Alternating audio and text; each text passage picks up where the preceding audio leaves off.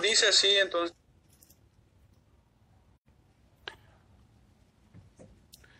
Dice así la palabra del Señor en Apocalipsis 11, 19. Y el templo de Dios fue abierto en el cielo, y el arca de su pacto se veía en el templo.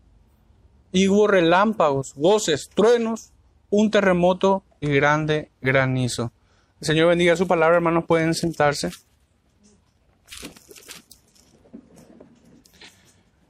Este capítulo presenta una división natural que ya me voy a adelantar a decirles. Una primera parte, el primer punto de nuestro sermón, de hecho, es una imagen de la iglesia guardada o protegida. Y esto cante a los dos primeros versículos, 1 y 2. La segunda sección abarca desde el verso 3 al 14 y la imagen que vemos aquí es la de una iglesia que milita. Y por último, un tercer punto que va del verso 15 al 19, tenemos una imagen de una iglesia que adora. Entonces estos son nuestros tres puntos. Una imagen que es guardada o protegida. Segundo punto, una imagen de la iglesia que milita y finalmente una iglesia que adora. Hermanos, el, el, título de nuestro sermón en esta mañana es un poco similar a los tres puntos. Y es una imagen del templo, los dos testigos y el juicio final. Así titula este sermón, tratando de abarcar todas las ideas que aquí encontramos, de hecho que representa un desafío ciertamente predicar todo este capítulo porque es muy sustancioso, hay muchos elementos que explicar, de hecho que pudiera ser tan solo un solo sermón los dos primeros versículos. Pero siguiendo nuestro propósito de presentar un panorama completo de este libro es que lo abordamos de esta manera. Entonces este sermón se llama una imagen del templo, los testigos y del juicio final. Y para entrar en, en contexto, tener como siempre una imagen de, del tema que vamos a estar desarrollando, quisiera que me acompañen al libro del profeta Isaías, capítulo 27.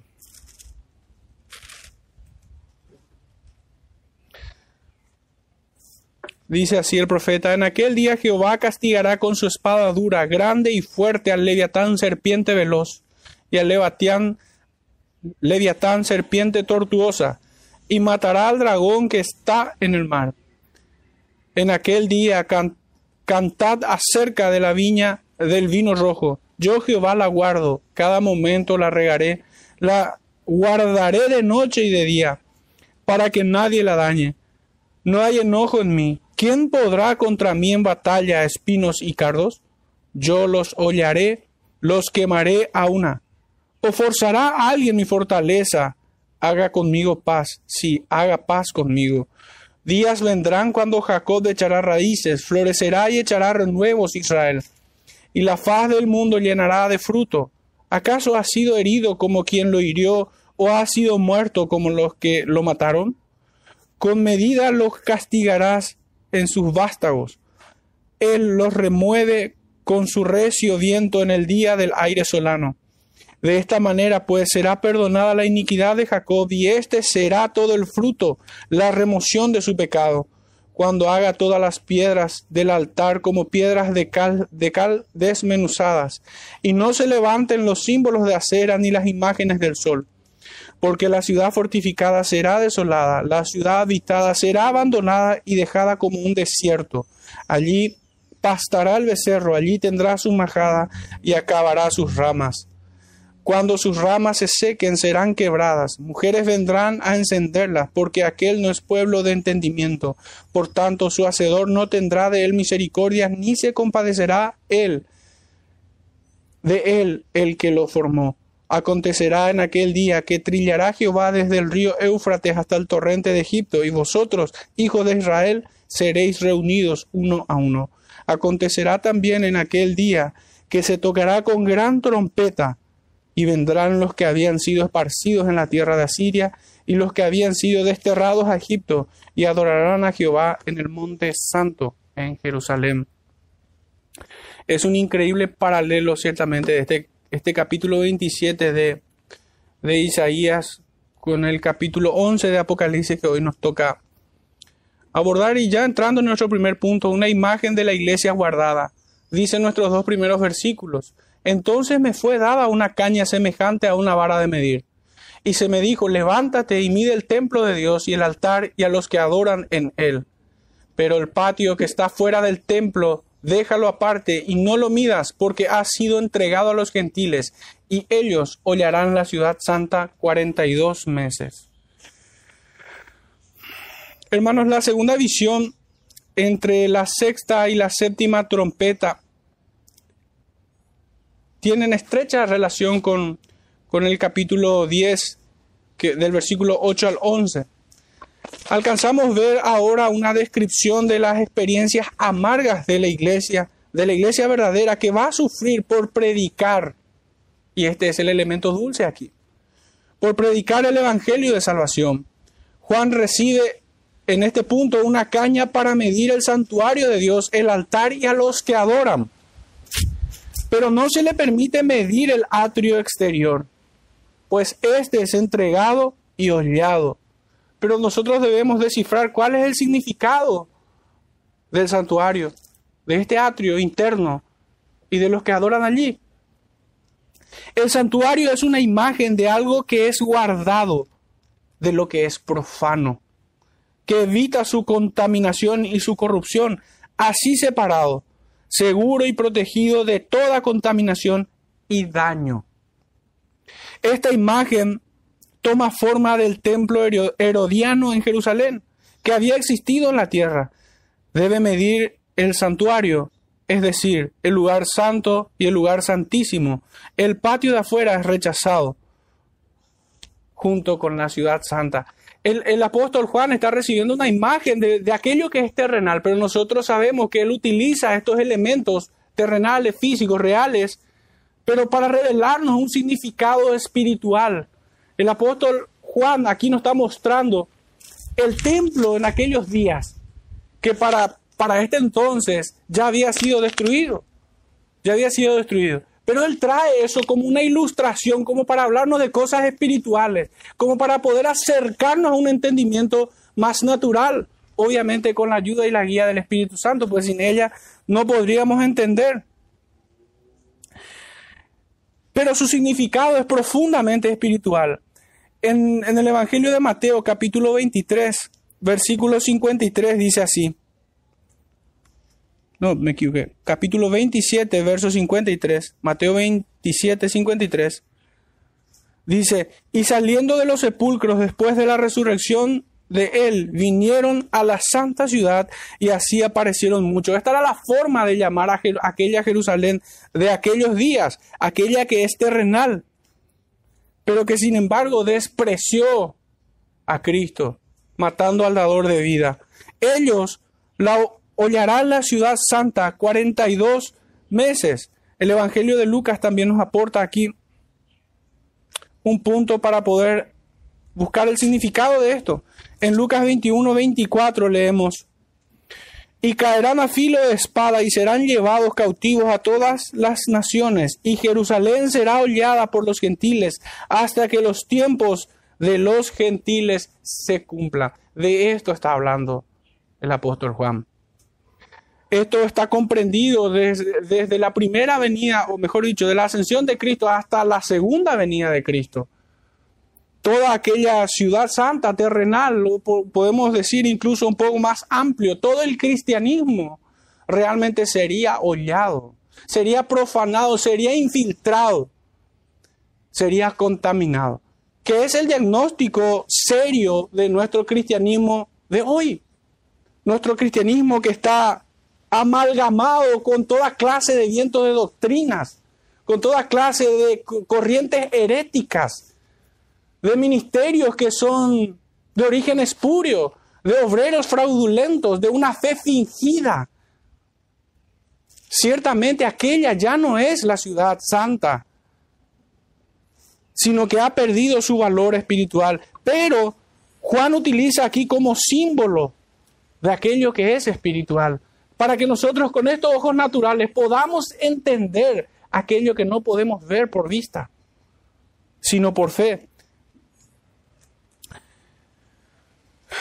Símbolo entonces esto del santuario interior que nosotros hemos estudiado en el libro de Hebreo en el capítulo 10, verso 19, cuando leíamos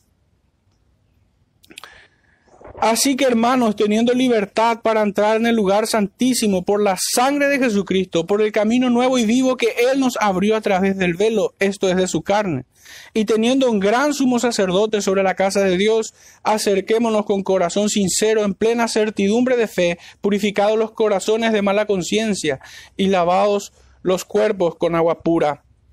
Hermanos, este es el verdadero santuario, aquellos que se acercan por medio de Cristo en fe en la operación del Espíritu Santo que nos regenera y aplica fe a nuestras vidas, a nuestros corazones, que renueva nuestro entendimiento.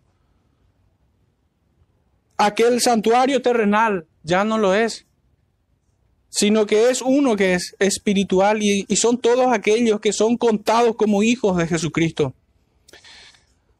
El apóstol Juan recibe la instrucción de que el atrio exterior debe ser desechado, no debe medir y debemos entender esto, que medir aquí significa proteger, significa guardar. En un sentido es muy similar al significado de los 144 mil que eran representados por las 12 tribus en capítulos anteriores.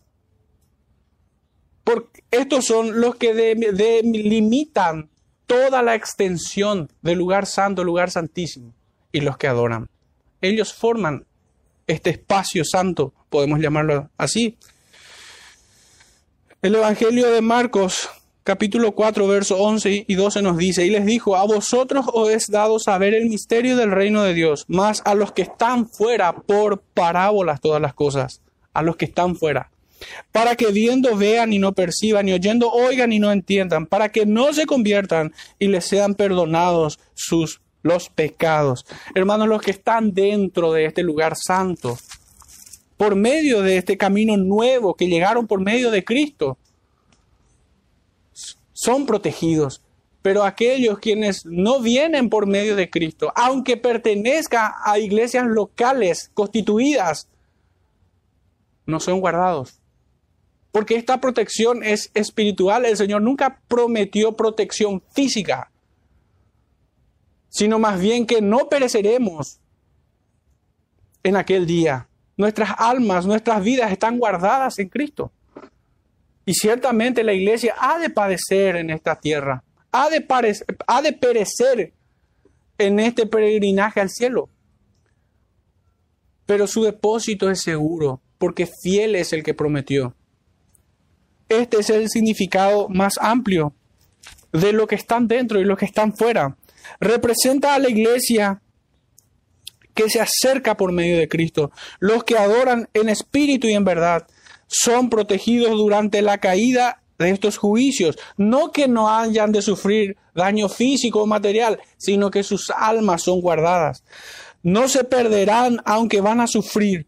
Serán protegidos de la condenación eterna. Sin embargo, serán juzgados los que falsamente se acercaron a iglesias igualmente falsas, amigos del mundo y profanadores de los santos. Entendamos que somos llamados templos de Dios. Esto es clarito y no puede ser discutido. Aunque la secta más grande que tiene este universo, la iglesia, la sinagoga de Satanás en el Vaticano, ellos intentan imponer su, su dogma herético de que la iglesia es un concepto físico, pero no es así. La iglesia ciertamente es un concepto espiritual. Y esto no puede ser discutido, pues el apóstol Pablo en 1 Corintios 3, versículos 16 y 17 nos dice, ¿no sabéis que sois templo de Dios y que el Espíritu de Dios mora en vosotros? Ciertamente, si, si uno es templo, el Espíritu de Dios mora allí. Verso 17, si alguno destruye el templo de Dios, Dios los destruirá a él, porque el templo de Dios, el cual sois vosotros, santo es. Y también lo vuelve a reafirmar en la segunda, en segunda de Corintios, capítulo 6. Por lo visto fue necesario para el apóstol aclarar esta idea y volverla a reafirmar. Segunda de Corintios 6, 16 nos dice, ¿y qué acuerdo hay entre el templo de Dios y los ídolos? Porque vosotros sois el templo del Dios viviente. Como Dios dijo, habitaré y andaré entre ellos y seré su Dios y ellos serán mi pueblo. La iglesia definitivamente es el templo y santuario del Dios vivo. Y el patio de afuera son los infieles, son los impíos, pecadores irreconciliables, como aquellos que gritaron que su sangre fuese sobre sus cabezas, la sangre del santo, del Cordero de Dios. En cambio, la verdadera iglesia representa al santuario terrenal, la verdadera Israel, el verdadero templo de Dios.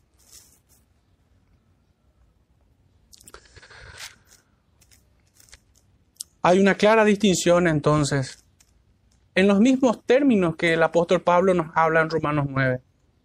Unos son vasos de ira y otros son vasos de misericordia. En su misericordia son guardados aquellos que se acercaron por el camino, por la verdad y la vida. Pero los que pertenecen al patio de afuera son aquellos a quienes, quienes no pueden entender las cosas espirituales, quienes no pueden recibir al Espíritu, quienes no pueden entender los misterios del reino. Estos son los que fueron dejados en su pecado y que por su propia responsabilidad son condenados. Nuestro segundo punto, hermanos, tocante al verso 3, desde el verso 3 al 14, y es una imagen de una iglesia que milita. Esta es esto es en todo momento una iglesia que testifica. De hecho que desde el verso 3 encontramos esto. Los testigos, los dos testigos, dice la escritura, y daré a mis dos testigos que profeticen por 1260 días, vestidos de silicio. Estos dos testigos, hermanos, son la iglesia. Y estos, este tiempo que está señalado aquí, 1260 días, es de vuelta el tiempo desde la primera a la segunda venida de Cristo.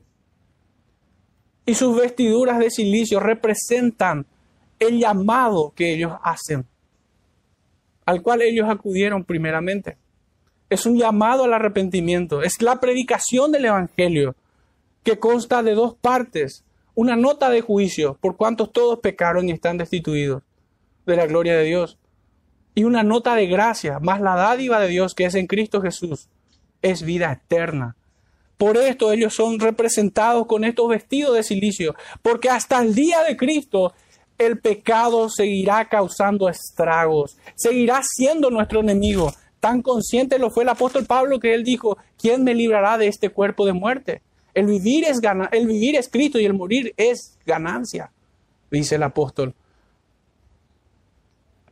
Es por esto que son representados con vestiduras de arrepentimiento, de contrición.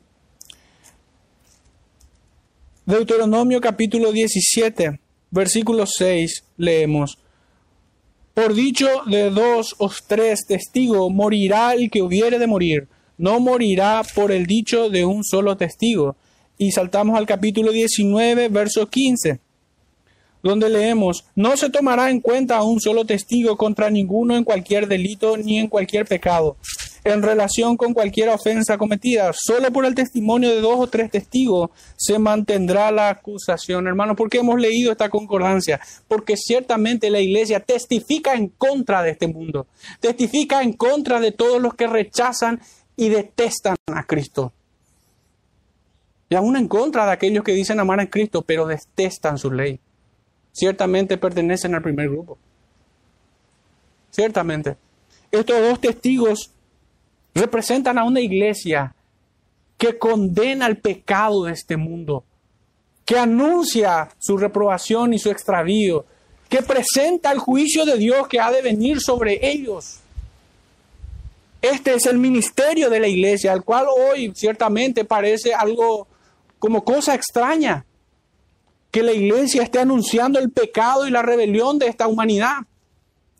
Pues hoy la iglesia se ha acostumbrado a una predicación edulcorada y no se quiere testificar realmente. Somos testigos de la rebeldía del hombre para con Dios. hemos visto quienes han venido en Cristo y a Cristo.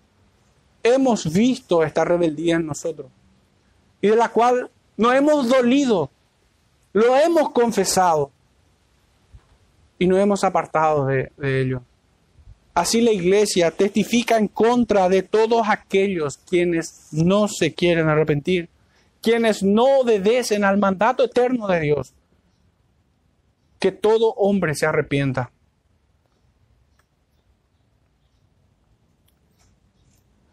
El Evangelio de Marcos nuevamente. En el capítulo 6, verso 7 leemos. Después llamó a los doce y comenzó a enviarlos de dos en dos y les dio autoridad sobre los espíritus.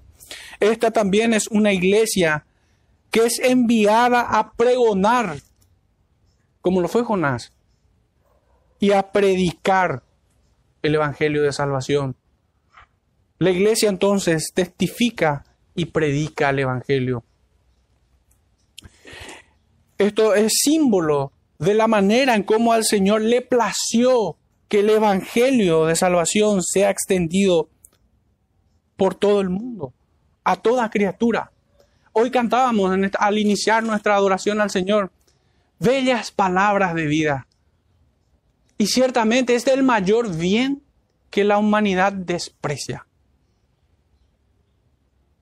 Y esto lo podemos decir contundentemente, pues el apóstol Pedro dijo, ¿a dónde iremos? Pues solamente tú tienes palabras de vida eterna. No hay nada más importante que esto. No hay mayor bien que las palabras de salvación.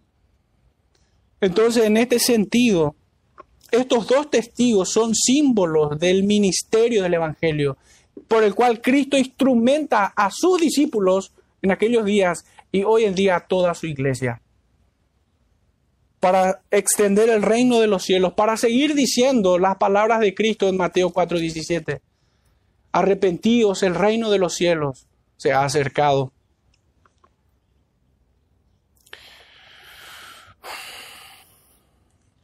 El Evangelio de Lucas capítulo 10 nos vuelve a decir, después de estas cosas, designó el Señor también a otros setenta y a quienes envió de dos en dos delante de él a toda ciudad y lugar a donde él había de ir. El Evangelio va delante del gran rey. Esta es la forma en que la iglesia debe verse en esta porción de Apocalipsis. Debemos militar la buena batalla, como habla el apóstol, extendiendo el Evangelio del reino y testificando contra este mundo caído y pecador.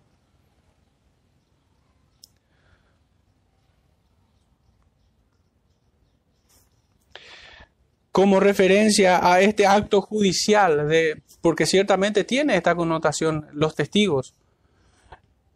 El libro de Deuteronomio capítulo 30, verso 19 nos dice, y aquí vemos una muestra de cómo el Señor juzga con, justo juicio Deuteronomio 30, 19 dice, a los cielos y a la tierra llamo por testigo hoy contra vosotros, que os he puesto delante de la vida y la muerte, la bendición y la maldición. Escoge pues la vida para que vivas tú y tu descendencia. Así también la iglesia toda es llamada como testigo de este mundo. Así como el apóstol Juan debía seguir predicando. Eso es lo que vemos en el contexto más inmediato de este capítulo 11. Capítulo 10, verso 11 leemos, y él me dijo, es necesario que profetices otra vez sobre muchos pueblos, naciones, eh, lenguas y reyes. Sobre muchos pueblos, naciones, lenguas y reyes. Eso leemos Apocalipsis 10, 11. Así también toda la iglesia vestida de silicio debe cumplir el santo llamamiento que hemos visto en la gran comisión de Mateo 28, 19. Los dos testigos son los dos olivos, nos dice el texto, y los dos candeleros. Ilustración que ampliamente el apóstol utiliza en el capítulo 2 y capítulo 3 para identificar a toda la iglesia de todos los tiempos, hasta el fin de los tiempos. Es símbolo de la iglesia que milita por medio de sus ministros y misioneros durante esta dispensación hasta el día de Jesucristo. Durante 1260 días Este es un tiempo simbólico que señala el tiempo entre la primera y la segunda venida, igual que a 42 meses, como también año, años y mitad de año, tres años y medio, que es un periodo de aflicción a causa de la predicación del llamado al arrepentimiento. Por esto son vestidos de silicio. Aunque si alguno quiere dañarlos, leemos en el versículo siguiente. Sale fuego de la boca de ellos. Hermanos, voy a hacer mención también de, incluso una, una interpretación que yo tenía en el pasado. Cuando yo leía acerca de estos dos testigos, que son los dos olivos y los dos candeleros, verso 4, siempre tuve la comprensión de que se refería a, la misma imagen que el apóstol Pablo presenta de, la iglesia judía y la iglesia gentil, los dos olivos. Pero ciertamente, leyendo a Hendrickson y Kistemaker, me ha persuadido que realmente se refiere a la iglesia en su totalidad y que no hace una distinción precisamente, aquí al menos, de una iglesia gentil o de una iglesia judía. Esto está marcado en esta dispensación hasta el día de Cristo. Pero lo menciono porque creo que bien pudiéramos también tener una saludable controversia en este punto. Pero hoy por hoy me inclino a pensar en esto, que, así como lo, lo, enseña Hendrickson, que aquí se refiere más bien a, al ministerio que Cristo lleva adelante por su iglesia, tanto por sus ministros, oficiales ordenados, y por sus misioneros, que es todo creyente, que como bien dice Spurgeon y nunca está de más recordar sus palabras, el creyente que no es un misionero es un impostor. Esta, esta, es la manera en que el reino de los cielos se extiende. El profeta Jeremías en el capítulo 5 Verso 14 dice, Por tanto, así ha dicho Jehová, Dios de los ejércitos, porque dijeron esta palabra, he aquí yo pongo mis palabras en tu boca por fuego, y a este pueblo por leña, y los consumirá. Esta es la imagen que toma el apóstol Juan para hablarnos en Apocalipsis 11:5. Si alguno quiere dañarlo, sale fuego de la boca de ellos y devora a sus enemigos. Y si alguno quiere hacerles daño, debe morir él de la misma manera. Estos tienen poder para cerrar el cielo a fin de que no llueva en los días de su profecía y tienen poder sobre las aguas para convertirlas en sangre y para herir la tierra con toda plaga cuantas veces quieran. Acá está hablando, hermanos, está, nos está presentando una iglesia que es poderosa en armas, pero estas armas son espirituales pues es el Señor que camina como poderoso gigante delante suyo. Obviamente aquí no está hablando de manera literal, si bien toma eventos que ocurrieron literalmente en el pasado, haciendo memoria o trayendo la imagen del profeta Elías cuando hacía descender fuego del cielo, o cuando Moisés, al libertar al pueblo cautivo en Egipto, hizo grandes maravillas, que fueron juicios para este pueblo que daña, para este pueblo pagano que dañaba al pueblo de Dios. Esta es la idea que comunica. La iglesia condena a los malos sobre la base de la palabra de Dios. Es aquí su fuerza. Esta es la espada del Espíritu. Este es el escudo de la fe. Este es el yelmo de la salvación y las sandalias que son el apresto del Evangelio.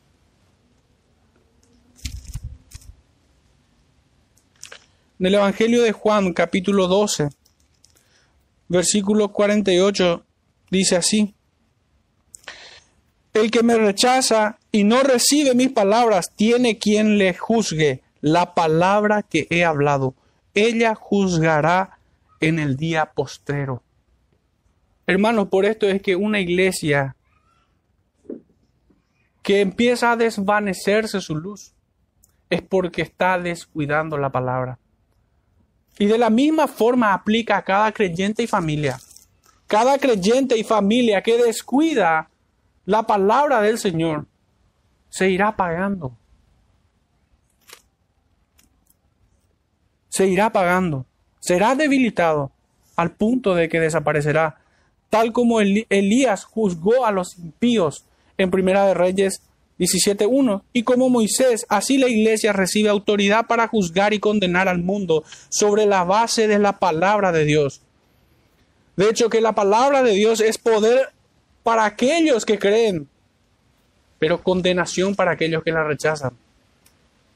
Por tanto, todo el que quiera dañarla recibirá la justa retribución, el texto nos dice, y morirá de la misma manera, será destruido, y aún peor, porque le aguarda la condenación eterna. Cuando hayan acabado su testimonio, refiriéndose a la iglesia, los dos testigos, los dos olivos o los candeleros, la bestia los vencerá y los matará. Esto es el mundo simbolizado mejor dicho, este es el símbolo de un mundo anticristiano, impulsados por el infierno, que guerrea contra la iglesia y la busca destruir en esta batalla.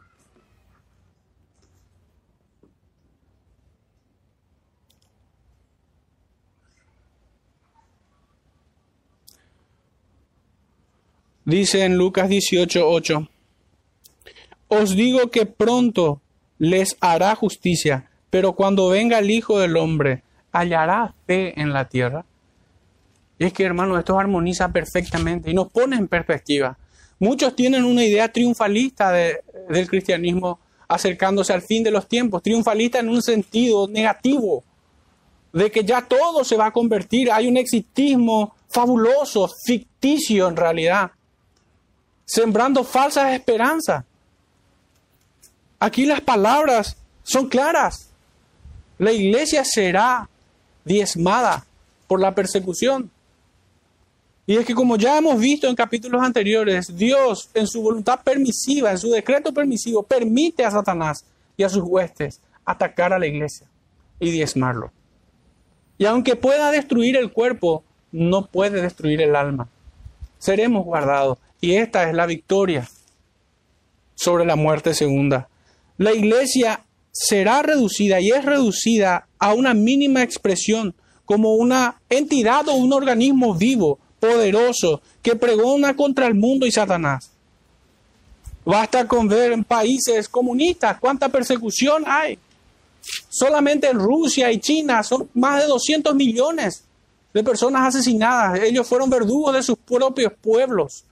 Y el cristianismo es arrasado allí a tal punto que es imposible casi encontrar a un creyente. Sin embargo, Dios tiene pueblo en todo lugar. Aunque aún una mínima expresión, de hecho muchas iglesias legítimamente pueden verse o, adolecer del sentimiento de, de Elías, diciendo el Señor, he quedado solo yo. Pero ciertamente el Señor levantará renuevo de la raíz de David. Levantará en muchos hombres el espíritu de Cristo en ellos. Y resurgirán con poder y con gran gloria. Pero antes de esto, la iglesia ha de padecer. La iglesia debe ser consciente de esto. De que esto ha venido pasando siempre y que aún hoy sigue ocurriendo. Esto no es una fábula. Esto es realmente así. Esta es una iglesia militante que termina como mártires, como cadáveres que están en la plaza.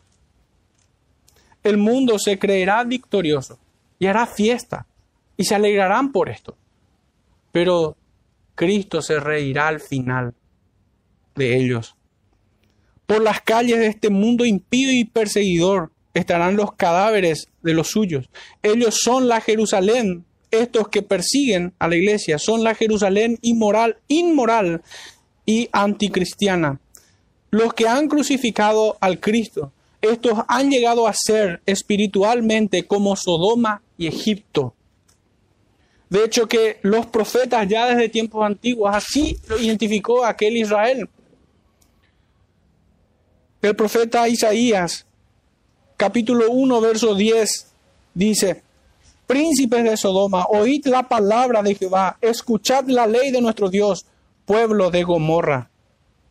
capítulo 3, verso 9 dice, la apariencia de sus rostros testifica contra ellos, porque como Sodoma publican su pecado, no lo disimulan, ay del alma de ellos, porque amontonaron mal para sí. Y finalmente, el, capítulo tal vez más presente en mi mente en estos tiempos, el de Jeremías capítulo 23, versículo 14. También el profeta Jeremías lo señala de esta manera. Dice, y en los profetas de Jerusalén he visto torpezas, cometían adulterio y andaban en mentiras, y fortalecían las manos de los malos para que ninguno se convirtiese de su maldad. Me fueron todos ellos como Sodoma y sus moradores como Gomorra. Estos son los que debilitan a la iglesia, infiltrándose y buscando destruir la iglesia de Cristo. En su avance misionero es perseguido. En consecuencia, el mundo hará fiesta cuando un ministerio se apaga. Apagaron las voces de aquellos quienes los atormentaban con el Evangelio. Esto es símbolo del mundo malvado y caído. Pero después el texto nos dice, volviendo a Apocalipsis 11, 11, pero después de tres días y medio entró en ellos el espíritu de vida enviado por Dios y se levantaron sobre sus pies y cayó gran temor sobre los que le vieron. De repente los dos testigos se ponen en pie y son restituidas, restituidos en vida, honor, poder e influencia, cayendo y haciendo caer gran temor sobre el mundo. La iglesia oye estas hermosas palabras de subid acá.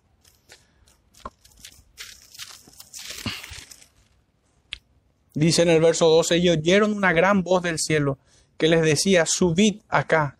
Y subieron al cielo en una nube, y sus enemigos lo vieron. Esta es una subida en gran gloria. Y el texto nos dice que sus enemigos lo vieron.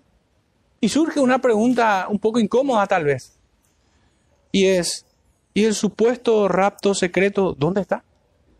¿Se olvidó el apóstol Juan de escribirlo acaso? Todos, todos estos eventos se suceden antes de la segunda venida y final juicio.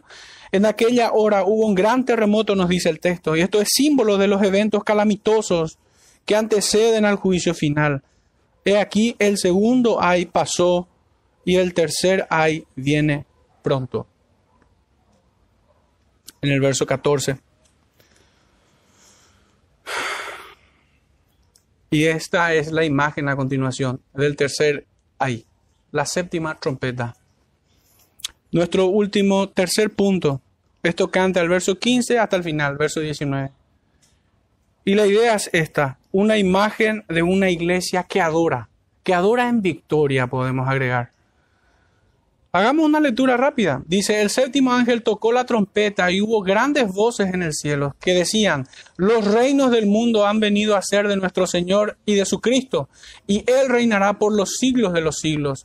Y los veinticuatro ancianos que estaban sentados delante de Dios en sus tronos se postraron sobre sus rostros y adoraron a Dios diciendo, Te damos gracias, Señor Dios Todopoderoso, el que eres y que eras y que has de venir, porque has tomado tu gran poder y has reinado.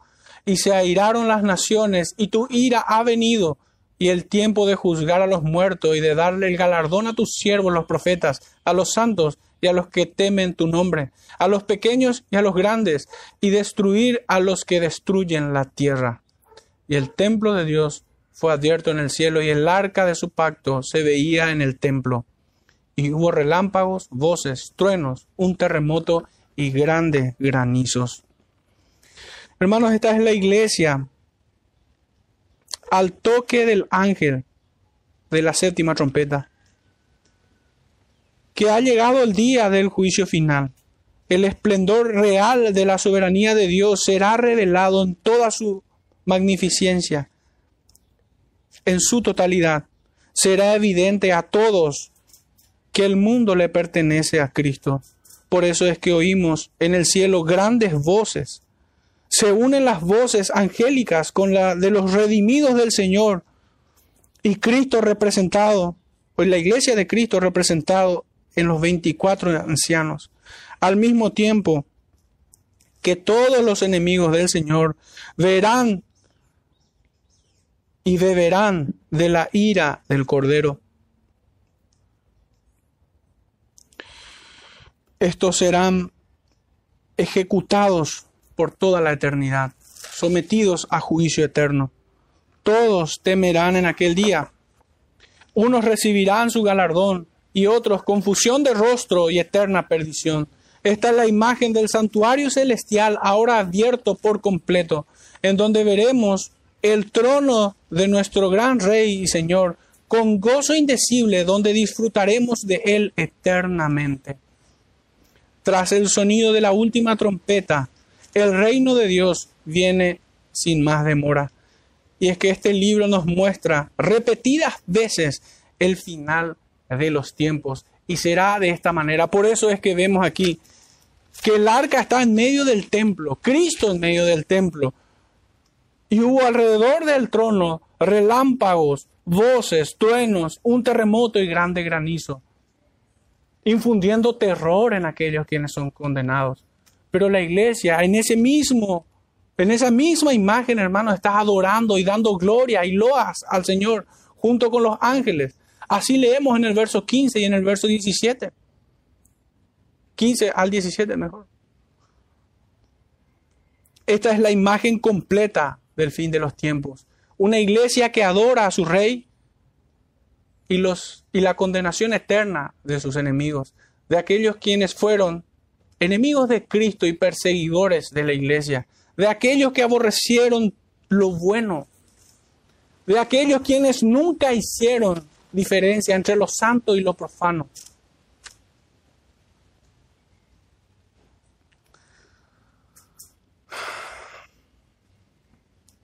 Hermanos, debemos reflexionar acerca de todo este capítulo. Nosotros debemos encontrar seguridad, consuelo, esperanza. Debemos aferrarnos a ella, viendo a una, al, al santuario, al templo, a la iglesia de Dios siendo guardada y protegida. ¿Qué hemos de temer? Si el Señor nos guarda. Debemos también examinarnos y reflexionar acerca de nuestro compromiso real para con Cristo y de nuestra fidelidad a Él en su iglesia local. Ciertamente somos o no lo somos una iglesia que milita la buena batalla, que testifica en contra de este mundo caído, que pregona el Evangelio de salvación. Hemos de sufrir, ciertamente. El texto nos nos mostró una imagen de una iglesia que es asesinada, perseguida, que sus cadáveres estaban en las plazas. Pero así de cierto también es que Dios envía al Espíritu de vida para levantarnos. La victoria final la tenemos como iglesia. Pero nosotros estamos acaso en este peregrinaje? Y si lo estamos, lo estamos haciendo convenientemente. Lo estamos entregando todo. Hay cosas que nos reservamos para nosotros mismos o servimos a nuestro Señor sin reserva mental ni emocional alguna. Él es nuestro todo, porque no puede ser en parte nada más. El Señor no nos demanda una parte de nuestro corazón, ¿no? Leíamos en, todas las concordancias, desde la introducción misma, que nosotros, así como leíamos en el Salmo, que por cierto, eh, providencialmente armonizó perfectamente con nuestro sermón.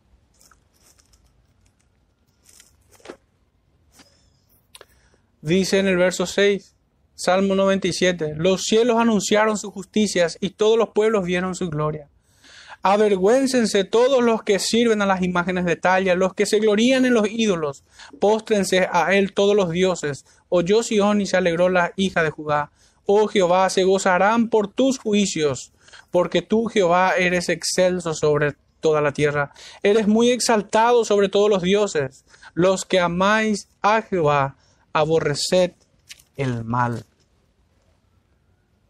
Esto es así, es una realidad en nuestro corazón. Debemos examinarnos a la luz de este texto. Pero finalmente esa última imagen que tenemos, al sonar, al toque de la última trompeta, debemos llenarnos también de sumo gozo al contemplar esta imagen. Hermanos, ¿cómo no anhelar ya estar allí con Cristo? ¿Cómo aferrarnos a este mundo caído? No hay valor alguno en ellos para los creyentes, excepto el de obedecer a Cristo, de ser una iglesia que milita, de una iglesia que pregona, de ser misioneros del Evangelio de Salvación.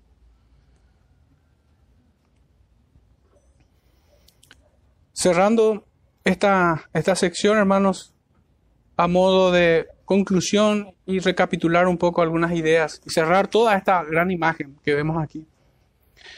Las trompetas simbolizan las tribulaciones que hallamos en todo tiempo y lugar. No describe eventos únicos, sino más bien eventos que se repiten a lo largo de la historia. Es el castigo de cada trompeta, una advertencia para los inicuos. Las primeras cuatro trompetas indican desastres físicos y Dios utiliza el universo para afligir a sus enemigos, a los que persiguen a sus hijos. Estas son, estos son señales que trascienden el plano físico, sino los hace considerar en aquellos que se arrepienten, en aquellos que no se arrepienten ni siquiera lo meditan. Pero aquel juicio eterno y aún más terrible y eterno, que es la muerte segunda. Las primeras cuatro entonces son desastres físicos. Son imágenes que trascienden el plano físico. Las siguientes tres trompetas son peores que las anteriores. Con la quinta y sexta también es terrores demoníacos. Dios permite a Satanás llenar el mundo de oscuridad y maldad por actividad demoníaca. La sexta trompeta describe una guerra donde cuatro ángeles malvados impulsan a la humanidad a una guerra total. Todo esto nos muestra el castigo que reciben los impíos por juicios divinos en este plano físico y espiritual. Y aún así la humanidad no se arrepiente. Aún así. Avanzando, hermanos, en esta imagen, así como en el paralelo anterior con los sellos, hemos visto entre la sexta y la séptima trompeta dos visiones. El ángel parado sobre la tierra y sobre el mar, indicando que el tiempo no sería más, el juicio ha llegado.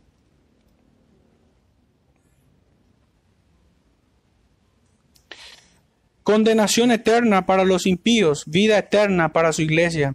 Condenación para los que se pierden y galardón para los que se salvan. La iglesia aprenderá obediencia, sin embargo, predicando el dulce evangelio y cosechando y soportando la amarga persecución de quienes los desechan. En la siguiente visión se describen las experiencias amargas a causa del Evangelio. Y finalmente Juan mide el santuario, símbolo de protección del cuerpo de Cristo. Una iglesia que milita hasta, los, hasta las últimas consecuencias para ver al final los cielos abiertos en gran gloria y majestad, el tabernáculo celestial en medio del templo, recibiendo exultante adoración, gloriosa y eterna. Hermanos, hasta aquí el mensaje que el Señor nos guíe hacia una meditación más profunda nuestra devoción privada y que seamos más conscientes y que crezcamos en fe a la luz de su palabra. Que el Señor nos bendiga, hermanos. Oremos para cerrar este tiempo. Padre Santo, te damos gracias por tu bendita palabra. Gracias, Padre, porque en ella encontramos consuelo, esperanza, Señor. Aliento, Señor. También gozo, Padre. Es un refrigerio para el alma del creyente contemplar la maravilla de tu evangelio. Te rogamos, Señor, que bendigas a tu pueblo en este día, que bendigas, Señor, a todos los hermanos que no conocemos, Señor, pero que son hijos tuyos alrededor de este país y de este mundo. Señor, te rogamos que los sostengas y que bendiga los ministerios de cada iglesia local, de cada iglesia local, Señor, que con verdad te adoran, Señor, y te buscan. Ayúdanos, Señor, en nuestras debilidades, ayúdanos en nuestras incredulidades. Te rogamos todo esto en el nombre de nuestro Salvador Jesucristo. Amén.